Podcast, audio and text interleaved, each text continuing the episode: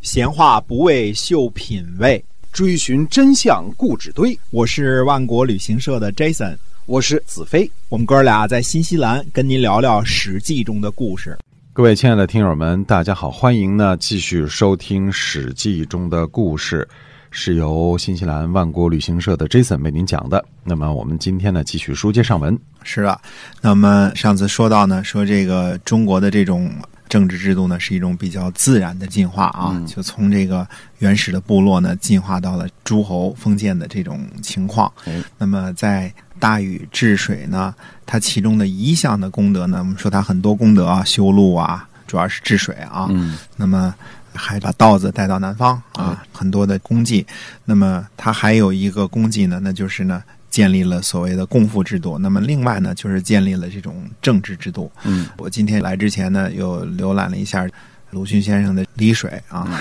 我个人认为这篇文章呢，这这篇小说呢是比较，当然它是以讽刺当时的一种情况而写的啊，比较的粗疏啊。但是呢，其中有些话呢，鲁迅首先看东西看得很懂，确实是大家啊。那么他说的话呢，有有就带有讽刺意味。他说这个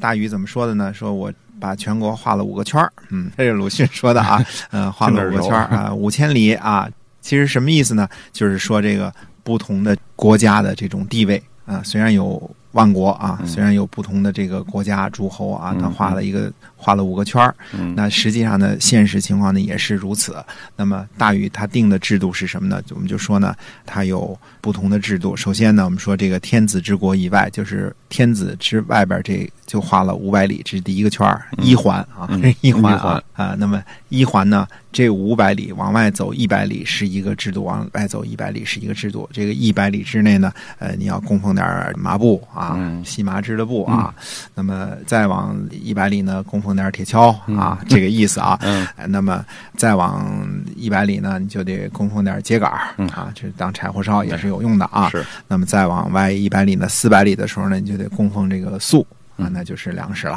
啊。嗯哎那么再往外一百里呢，五百里呢，你就得供米。啊嗯，把米送过来，所以天子之国之外呢，五百里呢，这是属于禁忌地区了嗯啊，这是属于天子周遭的最巩固的这段儿一环啊，哎一环这个划划五百里，心脏地带。哎，鲁迅先生说画了五个圈儿，第一圈儿 啊，第一圈儿儿啊，啊，那么再画一圈儿呢，就是再往画一个圈五百里，二环，嗯二环就侯府在外的这些个国家呢，就是侯啊。嗯，我们说诸侯。哎，诸侯的侯。嗯那么古代的到周朝的时候呢，就有封爵制度，叫公侯伯子男。嗯啊，那么王以外呢，上下就是公爵、嗯侯爵、伯爵、子爵、男爵，那么这么几个等级啊。嗯那这侯服，这个服这个这个词儿也是也是比较有意思。我们平常小孩打架说你服不服？嗯，啊不服不服接着打，服 服了 就啊，服服了，服了不打了啊，那就臣服了。那服呢，其实对天子的一种服从，嗯呃就是服的意思，啊嗯服就是服的意思就啊，是服从 就是服从。嗯那么是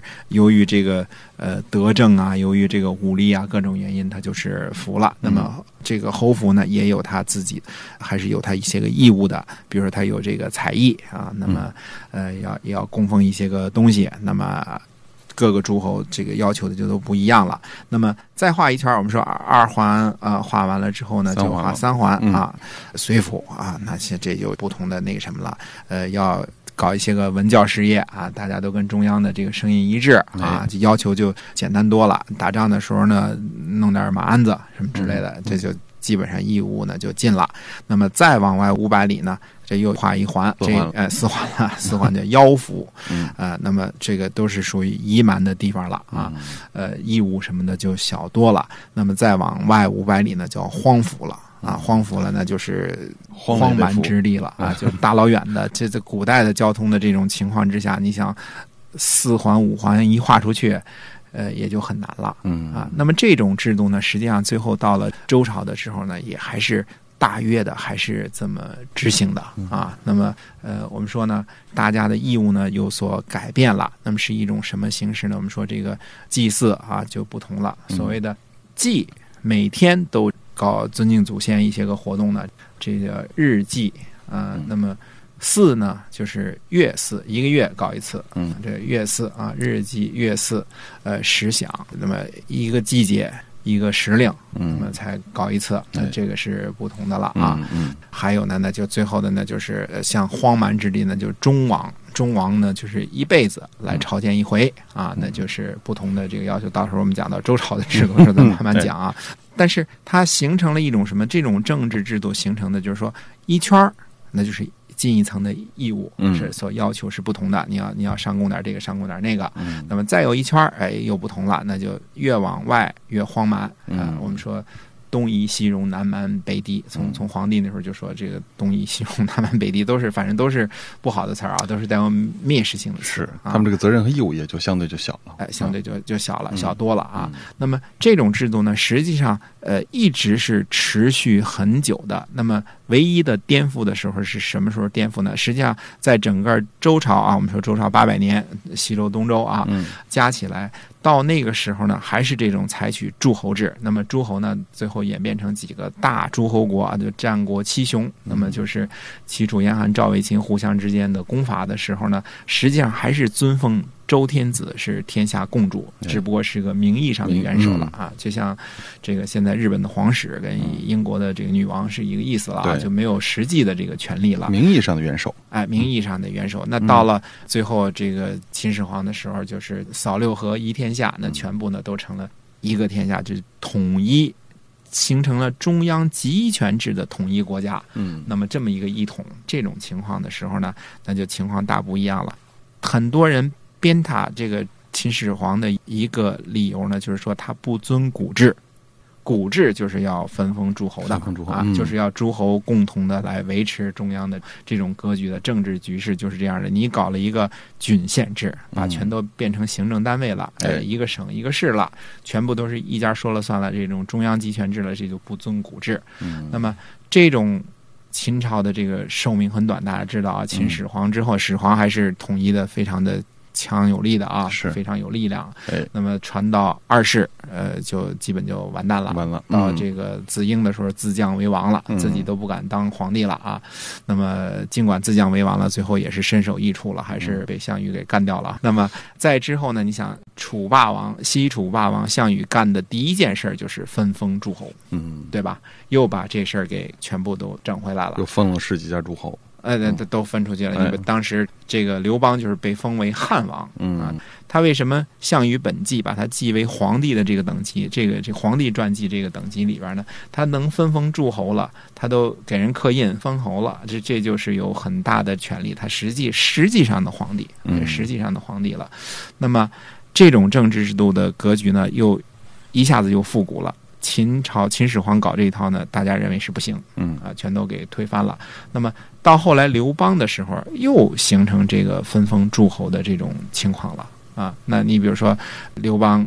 当然一开始呢是分异姓的诸侯也封，分封，比如说韩信，我们大韩家信嗯都知道啊，一开始封为他齐不吃王嘛，对，一开始齐王，那么嗯齐王统一天下之后是是这个楚王啊嗯，，楚王，嗯楚王之后呢，又称淮阴啊，淮阴侯啊。那最后他是侯爵，因为他最后是叛逆嘛，对那么实际上是一个降等了。对，那他是王这个级别的。那么嗯当时呢，刘邦后来行白马呃与天下盟，就是搞个仪式啊，杀个白马，跟大家嗯说，非呃刘氏而望者，天下共诛之，这是立下的一条规矩。嗯，那么尽管如此，到了吕后时代，还是有吕姓的封王，嗯对吧？吕家的亲戚也都当王了。那么再后来呢，当然还是呃什么七国之乱呢，也一起诛吕氏啊这些，那么还是。分封诸侯的诸侯国的这么一种形式，那这种形式呢，直到后来我们说，到了武帝时代，到了中间还有经过景帝的时候，有有这个晁错、萧藩，嗯，那么萧藩呢引起这个这个七国之乱啊，那么还有这个诸侯起来一块儿给中央造反这么一段历史。那么直到后来呢，有个叫主父偃的人，这个人他有高招，他让你继续往下分，分分给分没了 越来越 小，分没越了来，越小了，哎，嗯呃，推恩分子弟，嗯，就是你当了省长了，你把嗯一个市长都划给你好多儿子，那你就分吧，越分越小，最后对给分没了对。那么那个时候，实际上这种中央集权式的这种格局才大约的定型，那都是嗯武帝之后的事儿了。这后来才有什么合久必分，分久必合，所以这种政治制度，这种诸侯供奉一个天下共主天子啊，这个情况是古已有之，而且持续了很长很长的时间。呃，那这个时候，我觉得虽然夏朝没有什么详细的记载，因为那时候文字可能还不那么流行呢，啊，嗯嗯嗯、没有什么 Windows 什么都没有， 这 个 Apple 也都没有嗯啊，所以文字是件很那什么的事，记录呢也不尽详实啊。嗯那么，但是无论如何，这种政治制度在那个时候呢，在大禹的时代呢就已经形成了嗯啊，形成了这种政治制度。所以讲到这个夏朝，实际上呢，除了大禹是很多很多可讲的以外，到他儿子启，嗯呃，可讲的就很少了。是那么启呢，登基当天子之后呢，先跟有扈氏干了一仗，嗯有扈氏不服啊，还是一个服不服的 问题，不服呢，干一嗯仗给灭了。啊，灭了之后呢，就大家都服了，嗯服了之后呢，就开始夏朝，那就是一代一代代代代传传传了很多代，嗯啊，最后一下就传到这个呃中国最有名的一个暴君，呃，嗯，就是桀夏桀，啊，夏桀。嗯那么夏桀呢，本认为是说起无道的昏君，就是桀纣啊， 这是两夏个桀、有商纣就是他们俩啊是对为对代表的昏君啊，嗯这是昏君的一个象征啊。嗯桀和纣呢，跟这个这个鸟生鱼汤是正好相反的，完全不一样的啊。 嗯仔细看了看呢，桀呢也没见有什么大罪过，嗯就是都是形容词啊，比如说嗯这个荒淫无道啊这些啊，但是具体没有什么不像纣王那是嗯这个罄竹难书啊，哎一项一项的很很多多具体的暴露之刑 啊，嗯酒池肉林呐、一堆啊，哎就是他一堆这个具体的罪过。嗯那么我看了看这个夏桀的最大的罪过呢，他把商汤呢给囚禁了啊。那这个是直到他最后被流放了之后呢，他还在那儿鸭子嘴还不软呢，嗯说想当初我就没把这个商汤给杀了，杀了就不会有今天被流放了，最后流放致死啊。哎那么轰轰烈烈的夏朝呢，一共就一个可说的人物，嗯呃，就是一个夏禹。嗯呃，后来呢，都是这个子传孙，有时候兄弟相传，啊嗯就是他们家一直下去了。嗯那么有必要呢说说呢，就是夏禹的这个后代嗯啊。那么夏禹的后代呢，在后来的一支当中呢，是在吴越之争的时候呢，那么这一支当中，其中是有夏禹的一代啊。那么他就的是后人，，哎，嗯那他都知道越王勾践。啊，嗯那么在会稽这个地方留下来一支，本来是这个中间的类似看坟的这种意思，嗯因为夏夏禹是葬在会稽嘛，嗯那么越正好是这个地方啊。那么还有一支呢，就是后来在周朝的时候，中间很多都失去联系了，这个也找不到这个他的呃后嗣了。那么不知道谁来供奉这个夏禹家的香火了。嗯那么找到一个后人呢，又封了一个王，就是启。呃，我们平常有个成语，这个启国呢本身不足忌啊，实际上也没说太多，但是杞人忧天这么一个成语，杞这人忧个天，嗯哎，大家都知道啊，就没事儿担心这个天会天掉下来嗯啊。这杞人忧天是一种现象啊，大家都传几月几号地震也是一样的 事儿，差不多啊。嗯杞国是夏禹支系的这个后代苗裔，嗯你想到那么久远了之后，还有裂土封侯的这种倾向啊，嗯就是他们家的这个祭祀呢，相传久远。我们说香火传的久远啊，是大禹的这个功绩呢，实在是功不可灭。嗯呃，那到夏朝这一段儿，夏桀最后是到底怎么样被谁给灭了，那就是另外一家人的故事了。哎嗯那么这家人呢，就是商汤的故事。那么商汤的祖先是谁呢？就是帮助大禹治水的名臣，叫契，这是契约的契啊。嗯那么气是怎么回事儿？上面的祖先是谁？到底是怎么样的传说？嗯呃，一直到后来，到底什么样的情况之下，才成就了一个伟大的人物，建立了殷商？那么我们下回有机会的时候再跟大家接着聊。我们今天啊，《史记》中的故事呢，先跟大家聊到这儿了，是由万国旅行社的 Jason 为您讲的，我们下期再会。再会。